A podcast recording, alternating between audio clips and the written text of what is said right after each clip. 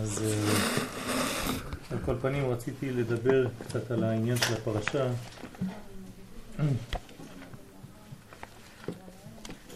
הזוהר הקדוש מדבר בעניין פרשתנו במילים מיוחדות. תנא רב אבא, אומר הזוהר הקדוש, פרשת דא, הפרשה הזאת, כללה דאורייתא היא, היא כלל התורה. מדבר על פרשת קדושים, וחותמה דקושטה, וחותם האמת, דגושפנקה היא, בפרשתה דא התחדשו רזין אילאין דאורייתא.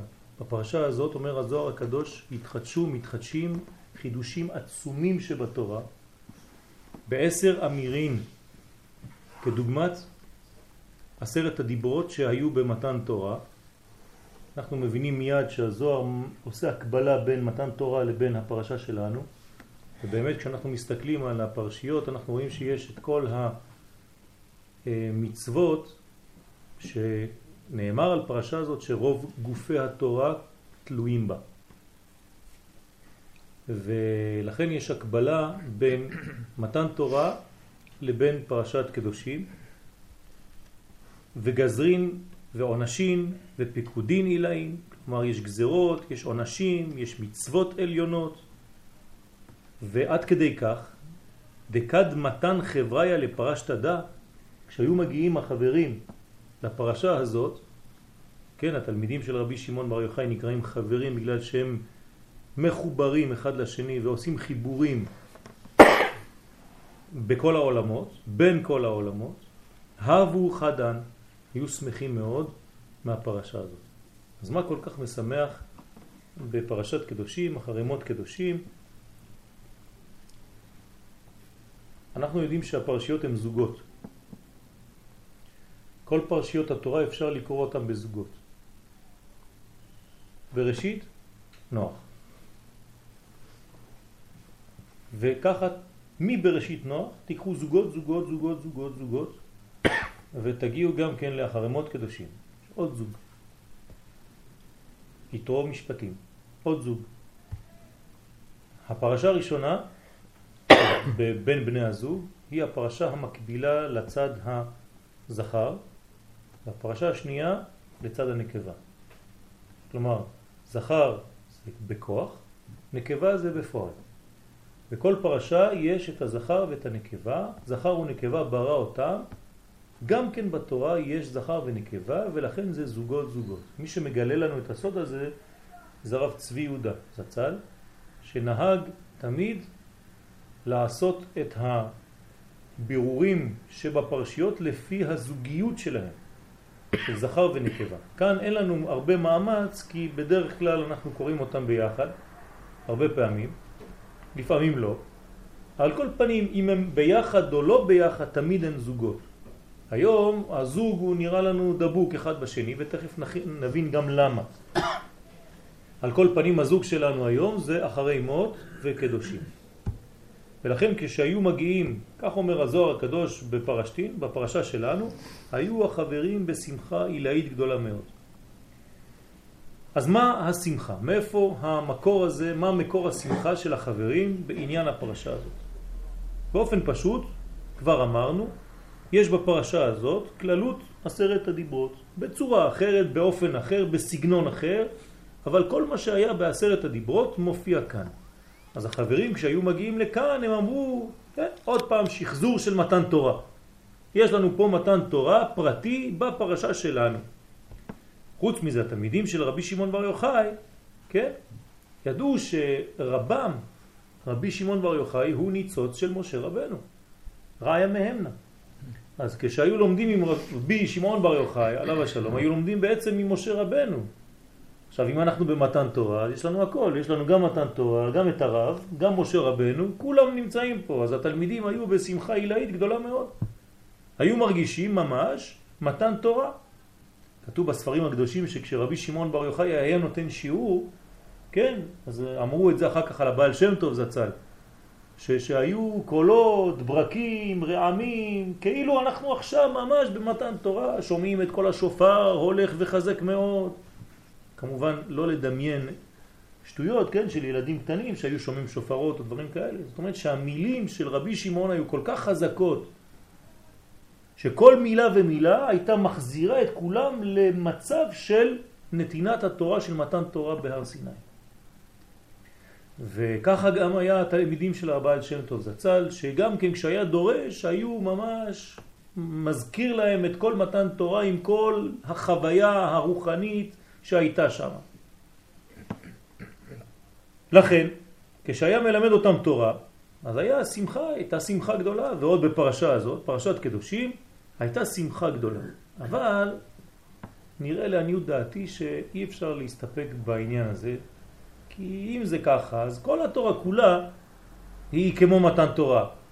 הם לא צריכים להגיע דווקא לפרשת קדושים כדי להרגיש את החוויה הזאת.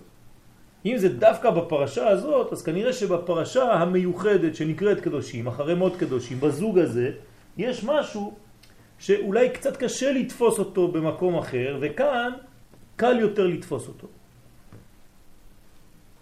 המדרש, מדרש רבה, אומר, וככה לאט לאט ניכנס לעניין, שפרשה זו נאמרה בהקהל.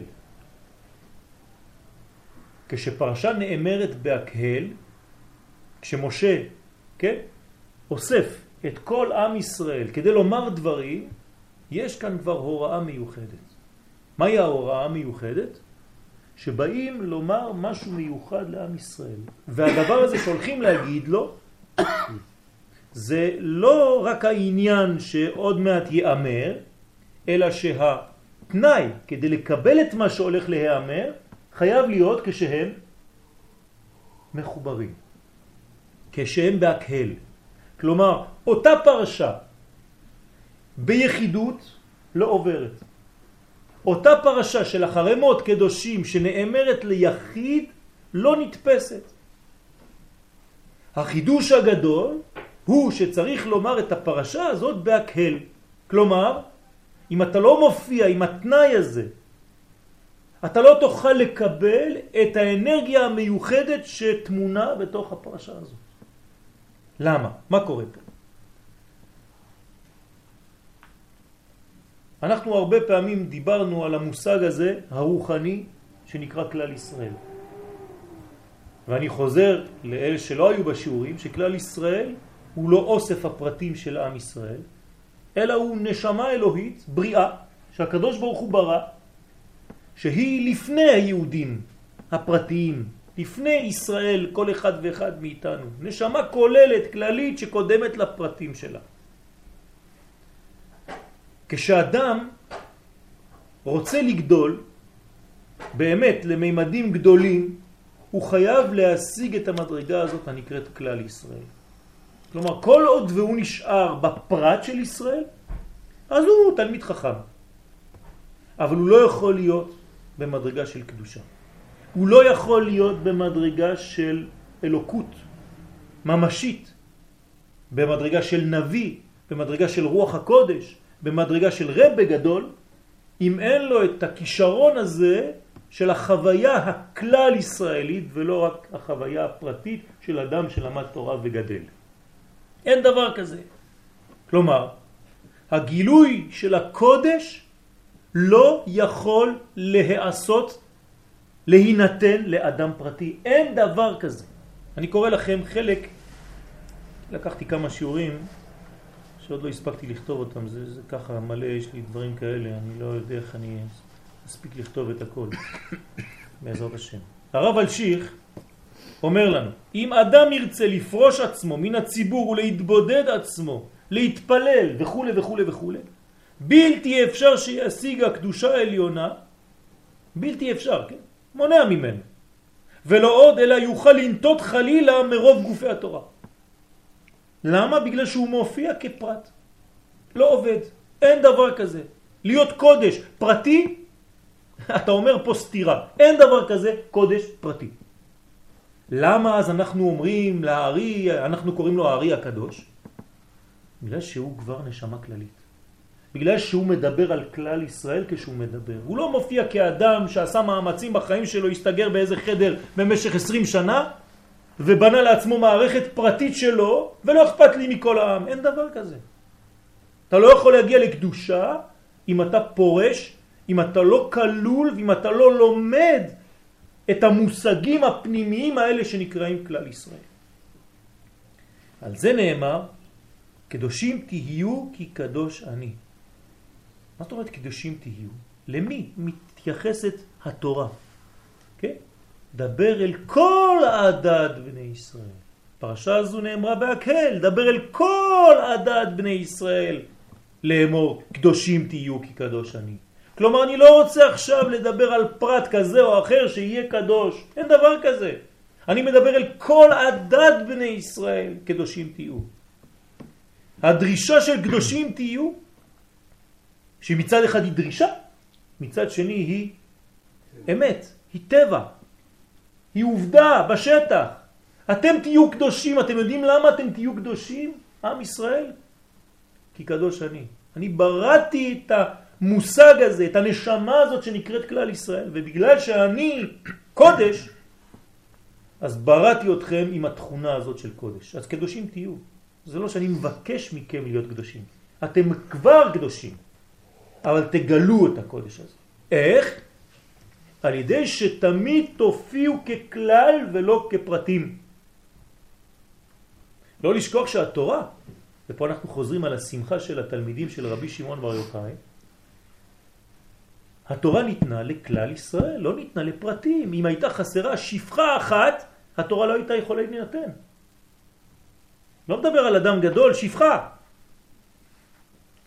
כשמגיעים למדרגה כזאת, לפרשה כזאת של קדושים, תהיו התלמידים של רבי שמעון בר יוחאי, שכל לימודם הוא לימוד הכלל, כי בוא נגיד את הדברים באופן פשוט, לימוד הסוד זה לימוד הכלל, שתבינו טוב, כשלומדים סוד לומדים מה זה נשמת ישראל ולא לומדים פרטיות, זה ההבדל בין תורת הסוד לכל השאר. אתה לומד את הנשמה הכללית, את נשמת העם, ולכן תורת ארץ ישראל, ששם יש ההגדרה של העם, כמו שמביא הרמב"ם בהלכות, שכשאנחנו רוצים לדבר על קהל ישראל, מדברים רק אפילו אם יש משפחה אחת בארץ ישראל, היא כלל ישראל. משפחה אחת, בן אדם, הוא ואשתו וילד אחד. זה נקרא כלל ישראל. אפילו אם רוב העם נמצאים בחוץ לארץ. המושג עם ישראל מופיע פה. לכן כשהיו מגיעים לפרשה הזו של קדושים, והם לומדים את זה, זה הלימוד שלהם, של כל שבוע ושבוע, שכל יום ויום, מה זה כלל ישראל, מה זה נשמת ישראל, ארץ ישראל, תורת ארץ ישראל היא תורת הסוד, תורת הרזים, שמתאימה לארץ הרזים, מה כל כך סודי בתורה הזאת? שהיא כללית ולא פרטית. זה מה שאומר הרב קוק בכמה וכמה מקומות, ההבדל בין תורת ארץ ישראל לתורת חוץ לארץ, שכל מה שמופיע בחוץ לארץ כתורה פרטית, כתיקון פרטי של הנשמה שלי עצמי, בארץ ישראל זה מופיע בערך של כלל ישראל, של האומה הישראלית, ולא כתיקון אחד פרטי של בן אדם, אחד פרטי כזה או אחר.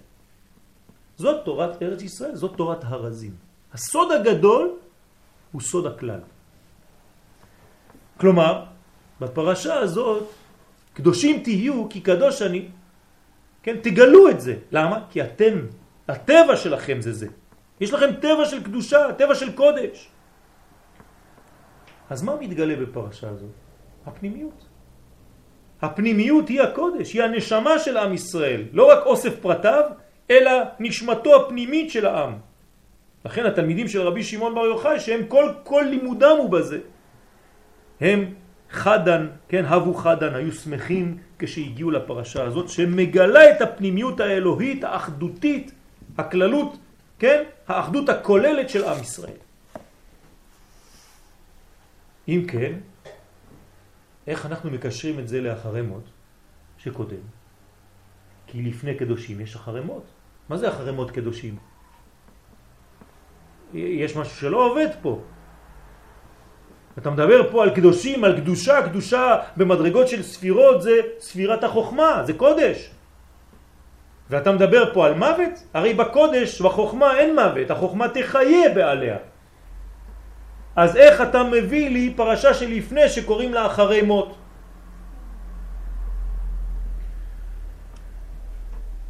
אז אתמול התחדש לי חידוש בסייעתא דשמיא, ופתאום הבנתי מה היה החטא של נדב ואביהו. הם פשוט הופיעו כפרטים. בקרבתם לפני השם. כל מה שכתוב בגמרות, כל מה שכתוב על מה שהם עשו, שהם הקריבו אש זרה, זה לא שהם לא היו אנשים גדולים, הם אנשו אנשים גדולים קדושים, בקדושי, בקרובי יקדש. הבעיה הייתה יחידה אחת, אחת הוא יחידה. הם לא הופיעו כשליחי העם, הם לא הופיעו בשם כל ישראל. הנה אני בא להקריב את האש הזאת. אז האש הזאת נקראת אש זרה. במקום של קודש כזה, כשאתה מופיע כפרט, קורה לך רק דבר אחד, אתה נשרף. אתה לא יכול. הכלים שלך הפרטיים לא מקבילים לקודש הכללי. אם הם היו שלוחי דרבנן, כן, שלוחי העם, אז הם יכולים בלי שום בעיה להיכנס. ועובדה, סמוך למיטתם של נדב ואביהו, כתוב את כל העניין של יום הכיפורים. מה זה יום הכיפורים?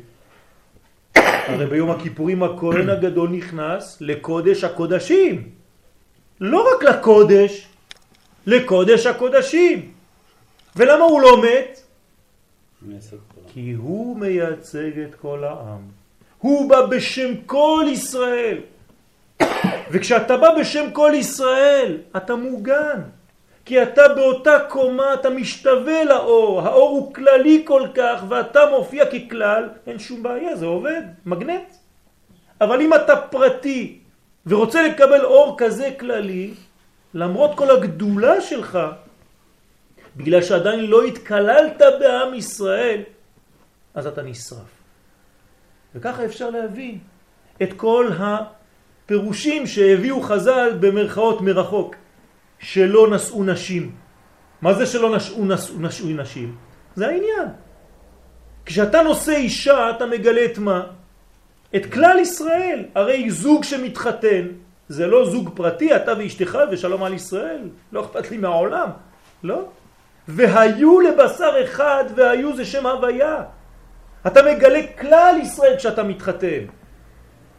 אם אתה לא נושא אישה, משמע שאין לך עדיין את החיבור הזה. לכן חז"ל אמרו שנדב ואביהו לא נשאו נשים, כי הם הופיעו כפרטים. עוד סיבה אחרת שאומרים חז"ל, שהורו הלכה לפני רבם. מה זה להורות הלכה לפני רבו? יש כללים, אי אפשר להורות הלכה לפני רבו. אפילו הרמב"ן שואל שאלה, איך יכול להיות שבזמן ירמיהו הנביא הייתה עוד נביאה, חולדה, איך היא הייתה יכול לנבא בזמן שיש את המורה שלה, את הרב שלה, אה, אה, כן? נביא אחר, הנביא של אותה תקופה. אומר הרמב"ן, זה, זה בעיה, זה לא פשוט בכלל. זה כאילו להורות הלכה לפני רבו. אותו עניין פה. כשאתה לא כלול בכלל ישראל ולא קיבלת את התורה הזאת, כן, ואתה מורה הלכה לפני רבך, אתה כאילו לא משתייך, לא... אין לך קשר בעניין הזה. עוד פעם, אתה מופיע כפרט. אתה לא מופיע ככלל. כשאתה לא מופיע ככלל, אתה נשרף מהאור הזה הגדול של הקודש, שאתה לא מסוגל כמובן להכיל אותו.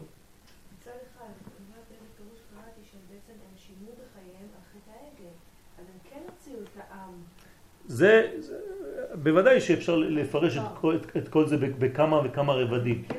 כן. הם, הם, הם כלליים בנשמה שלהם, אבל ההופעה שלהם, הנטייה שלהם, מה זה להקריב אש זרה? זרה למה? מה, בגלל שהם הביאו אש מהחול? הרי זו הלכה, צריך להביא אש מפה.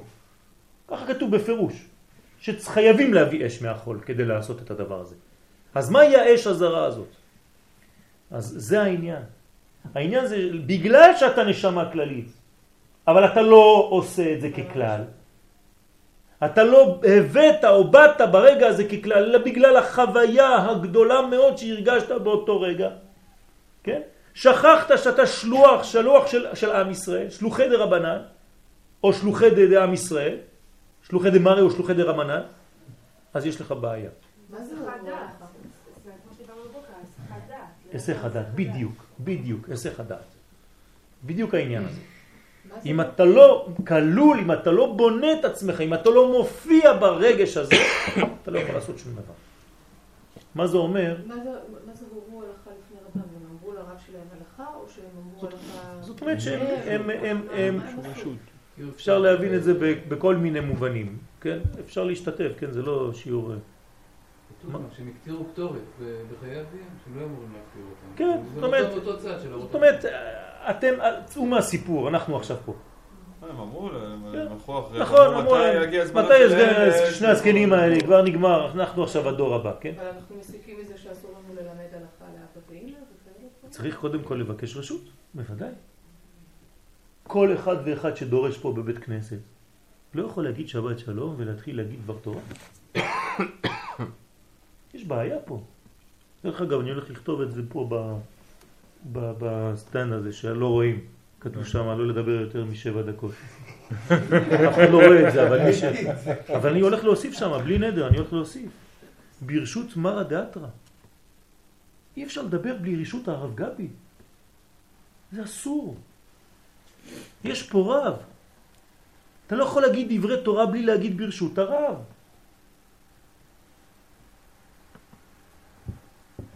לכן תיקון הכלים, כן, וזה מה שאנחנו לומדים בעומר, קודם לקבלת האור.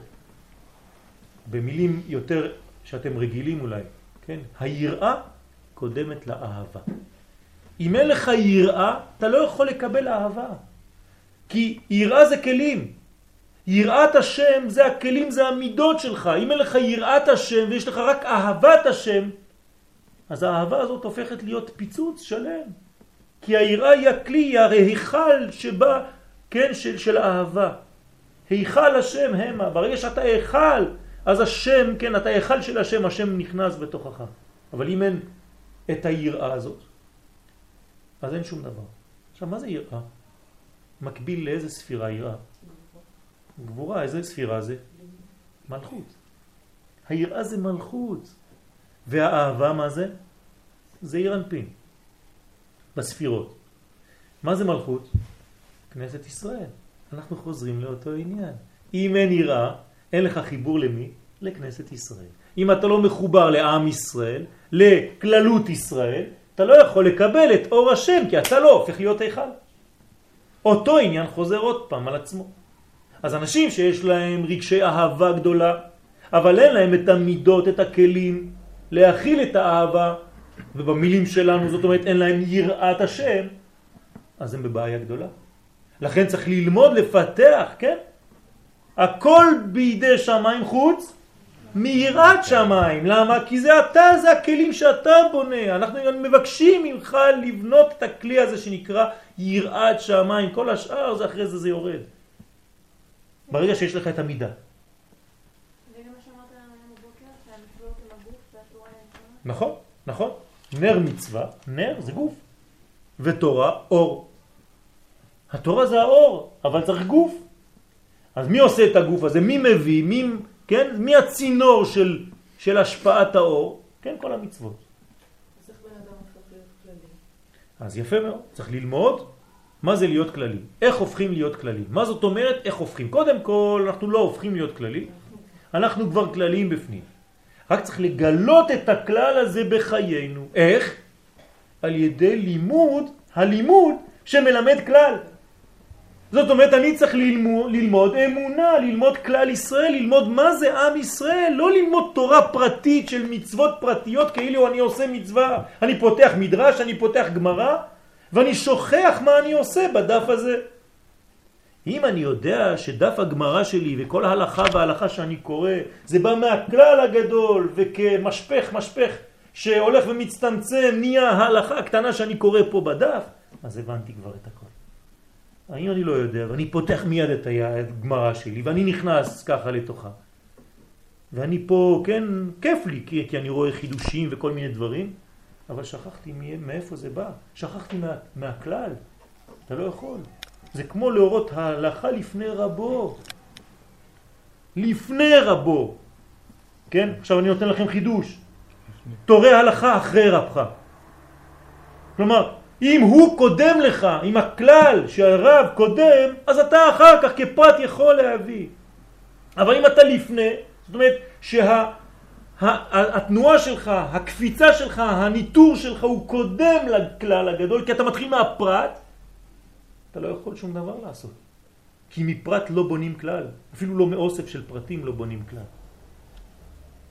אז יש פה גישה מאוד מאוד חשובה בפרשה שלנו. לכן נענשו, כי בקומה כזאת של קודש רק הכלל יכול לגשת. לא יכולים לגשת כפרטים. ביום הכיפורים מה אנחנו עושים? לפני שאנחנו מתחילים בכלל את היום הקדוש הזה. כן? אנחנו, כן, מתקללים, כולם, קושרים אחד עם השני. אפילו העבריינים, אפילו שלא פה, כן, בשם כל ישראל. אם לא, אתה לא יכול להופיע בקודש, כי מה קורה שם? אתה יכול למות. הרי מה זה יום הכיפורים? זה גילוי הקודש דרך המוות, דרך השלילה, כן? כי, כי מה זה יום הכיפורים? לא, לא, לא, לא, לא, נכון? כן, אתה, אתה לא חי.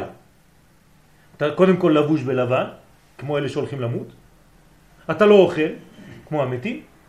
אתה לא שותה, כמו המתים. כן? אין לך נעילת הסנדל ולא תשמיש המיטה, כמו המתים. זאת אומרת, אתה מגלה את החיים, שזה קודשא בריך הוא דרך הפך החיים. אבל זה לא יכול להיות שיטה כללית, זה יכול להיות יום אחד. הגויים לקחו את זה כשיטה כללית. כדי להשיג רוח, הם הורגים את כל החומר תמיד. לא מתחתנים, לא זה, לא זה, לא זה, לא זה, לא זה. זה שיטה. אז זה לא השיטה שלנו, אסור לנו. על כל פנים, לפני שנכנסים ליום הכיפורים, אם אנחנו לא אחד, אם אנחנו לא בשם כל ישראל, כחטיבה אחת, לא מקבלים לא תורה, לא אור ולא כפרה, כן? וכיפר בעדו בעד ביתו ובעד כל ישראל. למה? כי הוא בא בשם כל ישראל. למרות שההופעה מתחילה ממנו עד כל ישראל, אבל הוא בא משם. מחכים לו בחוץ. כשהיה יוצא כהן גדול עושים לו חגיגה, למה? זה אני נכנסתי, רק הוא נכנס במקומי, הוא השליח שלי. כמו המועל שחותך לתינוק, מי חותך? אני, האבא. רק אני קצת אולי רועד, אז אני אומר לכהן בכבוד. למועל, זה אותו דבר. אתה שליח, והמועל שואל אותך, אתה ממנה אותי שליח או אתה רוצה לחתוך בעצמך? ודרך אגב, כל מצווה קטנה כזאת, אין דבר כזה, לפי מה שאנחנו אומרים, אין מצווה שנקראת מצווה פרטית, זה לא קיים. כל מצווה היא בשם כל ישראל. גם כשאני מניח תפילין זה בשם כל ישראל, גם כשאני נותן צדקה זה בשם כל ישראל. כי למה אני עושה את המצווה הזאת? כי אני שייך לכל ישראל. אם לא הייתי שייך לכל ישראל, מותר לי לעשות שבת? לא, הרי גוי ששבת חייב מיטה. אז בשם מי אני עושה שבת? בשם כל ישראל. אה, אתה חשבת שעשית מצווה פרטית עד היום? איזה מצווה פרטית? תגידו לי מצווה שהיא פרטית. אין דבר כזה, זה לא קיים. זה רק בלי שאתה שייך לכלל שנקרא ישראל, שאתה מחויב במצווה הזאת והזאת והזאת והזאת. אז אין שום מצווה פרטית. או כפי שאומר מורי ורבי, הרב צוקרמן שליטה, המצוות לא עושות את האדם, האדם עושה מצוות. אין דבר כזה מצווה שעושה בן אדם. זה לא בגלל שהנחת תפילין שאתה הופך להיות יהודי. ואם לא הנחת תפילין אומרים לך איזה שיקצה גוי. איפה ראית דבר כזה? אדם שלא הניח תפילין הוא גוי? היא לא הניח תפילין כל החיים שלו, הוא גוי? הוא לא גוי, הוא יהודי שלא הניח תפילין. אתה לא יכול להגדיר אותו כלא יהודי. אין דבר כזה. זה לא המצוות שעושות אותו יהודי, כן או לא. זה בגלל שהוא יהודי שהוא מחויב המצוות האלה. יש לו בעיה אמנם, אבל זה לא מה שעושה אותו יהודי או לא. מוגדר תושב ישראל. נכון. הוא ישראל. הוא ישראל. דרך אגב, היה אולי יותר טוב שהוא לא יהיה יהודי, כי הדין שלו היה פחות. הוא נידון כיהודי. עם החיוב. הוא לא בוחר, מה? זה, זה מה שאני אומר, כי אין בחירה בדבר הזה. כאן אנחנו יכולים להבין אחר כך, כן, לפני שנחזור לקדושים, מה שנאמר לאהרון, ואל יבוא בכל עת אל הקודש. כי אם בזאת. מה זה זאת? מלכות, כנסת ישראל. כי אם בזאת, אתה לא יכול לבוא בכל עת אל הקודש, כי אם, על תנאי. אהרון, אתה גדול, אבל אל תיפול בטעות ולא ימות כמו שהם מתו. לא בכל עת תבוא אל הקודש, אלא כשאתה שליח של זאת, שנקראת כנסת ישראל. כנסת ישראל נקראת זאת. כלומר, הוראה לבוא אל הקודש אך ורק, כן? ביום מיוחד שאתה שליח של כל ישראל, אז אתה יכול להיכנס לקודש הקודשים. בגלל שאתה שליח של הופעת הכלל. הכלל מופיע בך. מכוח כנסת ישראל הנקראת זאת, כן? אז אתה נכנס. כמו שכתוב בשמות כ"ח, ואתה הקרב אליך את אהרון אחיך מתוך בני ישראל. לא, תקח את אהרון, בוא בוא נעשה משהו שלושתנו ביחד. מה אתם חושבים, זה אנשים פרטיים? משה, אהרון עושים ככה לבד, ואנשים ככה באוהלים שואלים מה הם עושים היום? לא, זה שליחי ישראל. משה רבנו לא קיים, אין לו מציאות אפילו בלי ישראל, אין לו מציאות. שקול משה כנגד כל ישראל. מה זה שקול? זה לא כמו שחושבים אומרים לכם, משה מצד אחד, כל ישראל מצד שני, הוא יכול לחסל אותם. זה, זה מה שאתם מבינים? השם ישמור. שקול משה, זאת אומרת שהנשמה שלו היא נשמה כל כך כללית שהוא שוקל, כן? כמו כל ישראל, זאת אומרת הם נותנים לו את המשקל הזה. זה הבניין. רק כשליח של הכלל ניתן לבוא ולגשת אל הקודש. כלל חשוב מאוד לדעת אותו. כן? אז מי שבא מצד עצמו לא יכול. לכן פרשה הזו של קדושים משחזרת בעצם את מתן תורה. שגם הוא, מה קרה במתן תורה? גם הם כן היה בהקהל.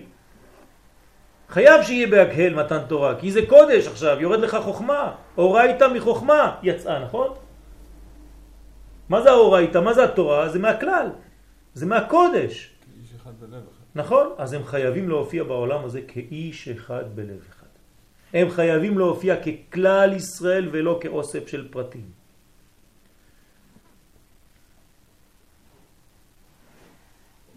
האמת שכשנכנסים למדרגה כזאת רואים דברים שלא רואים כפרטים.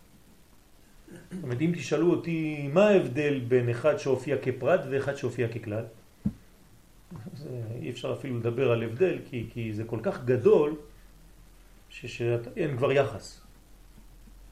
אין כבר יחס. כשהכהן הגדול היה נכנס ביום הכיפורים לקודש הקודשים, כתוב בספרים הקדושים שהיה מופיע מול העיניים שלו שם הוויה י' כו' כגדול. בחלל של החדר. ואז הוא היה יודע שהוא ממש שליח של, כן, של, של החיים. כן, ההוויה זה הופעת כלל ישראל. מתי יופיע ההוויה בעולם? רק כשעם ישראל הופיע, נכון? מה כתוב? וארא אל אברהם, יצחק, אל יעקב, באל שדי ושמי י' כו' לא נודעתי להם. למה? גדולים ככל שהיו. עדיין לא כלל, לא עם ישראל, אז אי אפשר לגלות להם י' כ' ו' כ', לא נודעתי להם, לא התגליתי אליהם בשם הזה. מתי כן? במצרים, כשעם ישראל, הנה עם, העם ישראל, יפה מאוד, י' כ' ו' כ' מופיע. כל פעם שאתה רואה י' כ' ו' כ', תדע לך שאתה קשור לכלל ישראל. וזה הטסט שמבקש מאיתנו האריזה, לעצום את העיניים מדי פעם ולהסתכל אם אתה רואה שם י' כ' ו' כ' בקלות. אם אתה רואה י' כ' ו' כ' בקלות, תדע לך שהנשמה שלך נקייה באותו זמן. ככה אומר האריזה. מבחן קטן כל יום. תעצום את העיניים, תסתכל י' כ' ו' כ'. אתה רואה או לא רואה? אל תשחק סיפורים. רואה, זאת אומרת שהנשמה שלך כללית, אתה הולך בכיוון הטוב. לא רואה, תדמיין לעצמך למה אתה לא רואה, איזה עוד חסרה לך בשם הזה ותראה איפה הבעיה שלך. כל כך פשוט, כן? זה נראה, אתה סוגר את העיניים, מה זה לראות י' כ' ו' כ'? תנסו ותראו שזה לא כל כך פשוט לראות י' כ' ו' כ'. כך אומר האריזה. אומרת, י' כ' ו' כ', הגילוי הזה של י' כ' ו' כ' זה כשאתה הופך להיות אדם כללי. אתה לא אדם כללי? תיזהר. תיזהר לא לגשת אל הקודש כפרט. אין דבר כזה ביהדות אדם קדוש פרטי. אין דבר כזה. תשכחו מזה. אז מה עוד חוץ מ... אז כל, כל השורש הזה, כן, זה להתקלל, לכאוב את כאבם של ישראל, לדאוג לעם ישראל, לדבר על עם ישראל במילים שחייבים לדבר עליהם. אבל יש שלב אה, קצת לפני קדושה. ש... בוודאי, יש הרבה שלבים לפני קדושה. אני רק מדבר עכשיו על קדושים תהיו. כן. בוודאי, בוודאי. לא חושב שאנחנו עכשיו בוודאי. מחוץ לקדושה. לא, לא, לא, חס ושלום. כן. בסדר. אבל יש, יש את העבודה שלפני. עכשיו אני מדבר על רגע לפני הקודש. איך אתה מופיע בקודש? רק אם אתה עם הכוח הזה הכללי. עכשיו, מה זה הכוח הכללי הזה? איך, איך, איך להבין אותו באמת? מה, חוץ מאשר ללמוד, כן, את הדברים שהם דברים שהם כלל ישראל. איך הקדוש ברוך הוא בוחר נביא? כן, היום דיברנו על זה בשיעור אחרי הצהריים. איך הקדוש ברוך הוא בוחר נביא? יש בית ספר לנביאים, נכון? יש בתי ספר, כולם לומדים נבואה. בסדר? שם הם לומדים בעצם להיות כלליים. אבל יש נביאים שהקדוש ברוך הוא לא בחר בהם, הם, הם הגיל, הכל במבחן קיבלו 100. כן, טסט עם הכל, שמו להם את הזה, זרקו את הכובע, כי אין, אין דבר כזה, אין, הם קיבלו 100. כן? שם זה הפוך, זה באים להם כובעים. כן. בסדר? קיבלו 100 בטסט. הקדוש ברוך הוא לא רוצה שהם יהיו נביאים. לא בוחר בהם. למה הקדוש ברוך הוא בוחר בנביא ולמה הוא לא בוחר בנביא אחר? אז התשובה היא נמצאת כבר במה שאמרנו. כשהקדוש ברוך הוא בוחר בישעיה, הוא עושה לו טסט. הוא אומר לו, אתה יודע שהבנים שלי הם סרבנים, הם יכו אותך, הם ייתנו לך סתירות, שלחתי מלא נביאים, זה ירקו עליו, זה נתנו לו סתירות, זה מסכן ביזו אותו, וזה וזה וזה וזה. מה אומר ישעיה? אני השליח שלך, הקדוש ברוך הוא, אני יודע, אני אוהב את עם ישראל. כי אני יודע שהם קדושים. אומר לו, אה, זה בסדר, אז אתה עברת את הטסט, אני יודע שאתה טוב בשבילי. למה? לא יש שאתה משקר, אתה עושה נו, איזה כיף, עם ישראל לאנשים טובים. לא, יש, אתה יודע את האמת. זאת האמת. מי שאומר שעם ישראל לא טובים, הוא משקר, פשוט מאוד. זה לא שהוא אומר לשון הרע. זה יותר גרוע, זה מוציא שם רע. הוא אומר דבר שקר. כי עם ישראל קדושים באמת. ואם אתה לומד ולומד ולומד ומפתח את זה, אתה מגיע למסקנה הזאת שהיא האמת האבסולוטית שעם ישראל הם קודש. בגלל זה העונש של משה, לא? שלא נכנס ל... כן, לא, זה, משה זה עוד, עוד מדרגות היה לו- אחרות, היה לו אי אפשר, איזה מחש- כן, אבל לא, לא ברמה כזאת, כן, גם החטאים של משה אי אפשר להביא אותה לממד של, של, של מה שאנחנו מבינים. עכשיו תשימו לב, קראתי לכם חלק מהזוהר, איפה זה היה? כתוב בפרשתה דה, אומר הזוהר, כן, חותמה דקושטה. מה זה חותמה דקושטה? חותם האמת, נכון? אז חשבתי, מה, מה הקשר? זה אותו העניין, זה גם עונה לשאלה שלך. מה זה אמת? אמת זה האותיות הכי רחוקות אחת מהשנייה באלף בית. שקר זה האותיות הכי קרובות. קוף, רש ושי, נכון? כלומר, כשיש לך חותם אמת, מה זאת אומרת? זאת אומרת שאתה כולל את הכל. כשהראייה שלך היא לא ראייה מצומצמת לאיזה משפט אחד שפתחת ספר ואמרת, אה, לא שווה כלום. לא, פתחת את הדף הראשון, הלכת עד הדף האחרון וקראת את הכל כי עברת דרך המם שבאמצע. א', מ' ות'. אז אתה יכול להגיד לי שאתה אדם כללי. כל עוד ולא, אין לך מכלול של הדברים, זה הולך גם לכיוון של מה שאמרת, שלפני זה מגיעים, יש להגיע, יש עבודה, אז אתה לא יכול לדבר על שלמות. אדוני, אתה רוצה להיות אדם של אמת? אתה צריך להיות אדם כולל. איך להיות אדם כולל? זה לדעת עם ראייה רחבה מאוד של כל המציאות. אתה לא יכול לקחת פרטים ולעשות מזה סיפורים. לא ככה לומדים תורה, לא לוקחים גמטריה של משהו ובונים שיעור. לא ככה עושים שיעור. אתה צריך קודם כל להביא את מכלול הדברים, מה כתוב בתורה, מה כתוב בנביאים, מה כתוב בכתובים, מה כתוב בגמרא, מה כתוב בזה, בזה, בזה, בזה, ואחרי זה תתן סוכריה קטנה, וכל זה עולה בגמטריה ככה וככה. זה בסדר. זאת אומרת שצריך להבין את מכלול הדברים לפני שאתה נכנס. ואם אתה מופיע ככלל כזה, אם הראייה שלך היא כל כך מתרחקת ושלמה, אז אתה יכול לבנות מנגנון. לכן תמיד, תמיד, תמיד, לפני שמתחילים משהו, צריך רקע כללי. מאיפה אני נמצא בכלל? איפה אני נמצא בכלל? מה היה שם? מה היה שם? איך זה עכשיו מופיע פה? כן, דם מאין באת? לאן אתה הולך? כן? ומה אתה עכשיו? זה רקע כללי, זה מביא אותך, מחנך אותך לגישה כללית של הדברים. אסור לגשת כפרטים, אלא תמיד צריך להרחיב ולהרחיב ולהרחיב. תעשו לעצמכם טסט, בשביל מי אתם מתפללים כשאתם מתפללים עמידה? בשביל עצמכם לבד או בשביל כלל ישראל? תהיו כנים עם עצמכם. אם אני מופיע בעמידה ואני מתפלל רק לעצמי, בגלל שיש לי בעיות והשכנה שלי ככה והשכן שלה שמה ואח של אחותי יש לו זה וזה זה.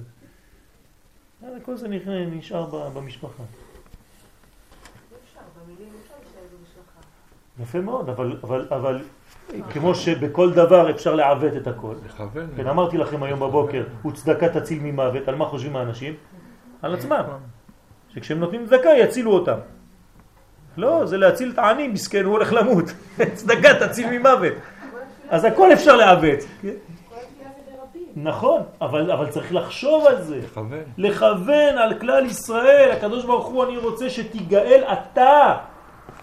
כשאנחנו חושבים על גאולה, על מי אנחנו חושבים? על עצמנו או עליו? תיגל אותנו, הוא יגאל אותנו, הוא יגאל אותנו, בקרוב, בקרוב, כן, למה אותנו? כי, כי נמאס לך מהכל, ו- ונמאס לך מהשחיתות, ונמאס לך וזה, ואתה לא חושב עליו, שהוא כבר מחכה ומחכה ומחכה, אני השם לא שניתי, וערך אפיים, ואני מחכה כבר שנים ו- ושנים שתפסיק עם השטויות שלך, כל פעם אתה חוטא וחוזר וחוטא וחוזר ועושה תשובה ועוד פעם חוטא ועוד פעם, ואני מחכה לך והקדוש ברוך הוא לא מופיע ולא אומר לך כלום, וסבלנות. ו... אתה לא חושב על הגאולה שלו? חנון אמר בלסלוח. כן, נכון. זה קל להגיד לנו, אנחנו שרים, כן, חנתנו לבניך, רחם עלינו, הופ, עוברים. לא. אז זה, זה עניין, כן, שצריך מאוד מאוד מאוד להיזהר. שליח הכלל. החודש הזה הוא פרדוקסלי. אני בזה מסיים את השיעור, יש הרבה דברים אבל אני לא רוצה להרחיב יותר מדי עכשיו. מה יש בחודש הזה? אמרנו שאנחנו בחודש אייר, נכון? חודש אייר הוא פרט, פרטים, נכון? הרי פסח זה היה כלל, שבועות זה עוד כלל, ובאמצע זה פרטים.